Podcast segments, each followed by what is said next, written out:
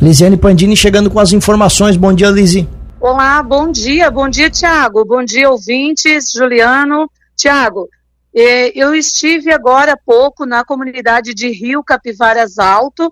Eh, foi uma solicitação aí também da nossa audiência, né, para que a gente pudesse estar lá, eh, checando de uma certa forma, né, algumas reclamações que já estão surgindo por conta ali do asfalto da obra que se iniciou.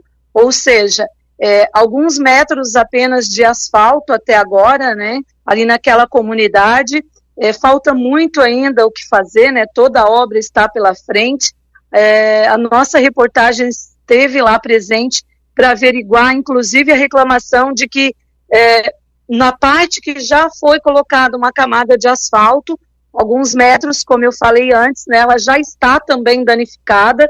Isso que a obra ainda nem está concluída, ainda falta muito ainda, né? Estão aí dando sequência nesta obra ali naquela localidade, mas já está dando problema com algumas rachaduras, alguns remendos que foram feitos agora há pouco, né?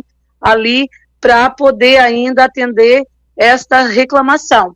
Eu estive conversando ali com alguns moradores, né? Conversei ali com o seu Loli, que onde fica a residência dele, a propriedade, é o próximo ali, desta mesma rodovia, desta obra que está sendo feita, né, é, ainda está é, por fazer o asfalto, né, ainda não passou ali, então por essa razão é, está com trânsito em meia pista e com muito, muito buraco, devido às chuvas agora de outubro, ele disse que vazou por toda a estrada aquela vazão ali que fizeram, aquela contenção ali para uma ponte.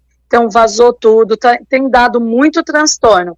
E agora falando também, né, como motorista, porque a gente foi pelo percurso da Vargem Grande e voltei pelo Barreiros ali pelo Guatá.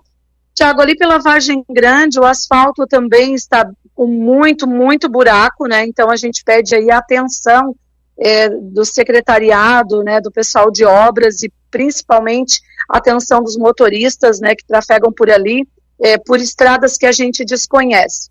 Sentir falta, e aqui também fica o nosso pedido aí para o poder público, né, para o pessoal aí do trânsito de obras, é, o pessoal aí que cuida do turismo principalmente. Eu, como moradora aqui de Lauro Miller, confesso que não conheço boa parte do interior, né, e para gente que não conhece, eu já senti falta de placas sinalizando as localidades vindo da Vargem Grande, é, por aquela região, a única placa que eu vi foi em sentido indicativo para Rio Capivaras do Meio. Depois dali, é, chegando no encruzamento, né, que dá é, no sentido para o Guatá, pelo Barreiros, dá também pelo Rio do Rastro, e lá para Rio Capivaras Alto, nenhuma placa indicativa, apenas com o nome da rua, da rodovia, né, que tem por ali, que levou o asfalto mas, repito, sem nome, sem indicação. Então, se eu já me senti perdida, imagina quem vem de outras cidades, de outras regiões, né, para se localizar por esses interiores. Uma comunidade muito bonita, Rio Capivaras Alto, conversei lá com a família Mazuco, né, que fica ali em frente à igreja, o centro esportivo, e uma comunidade muito bonita, mas porém, repetindo, a obra que foi dado início já está apresentando problemas e já está é, apontando vários transtornos para os trechos que ainda não levaram a camada asfáltica.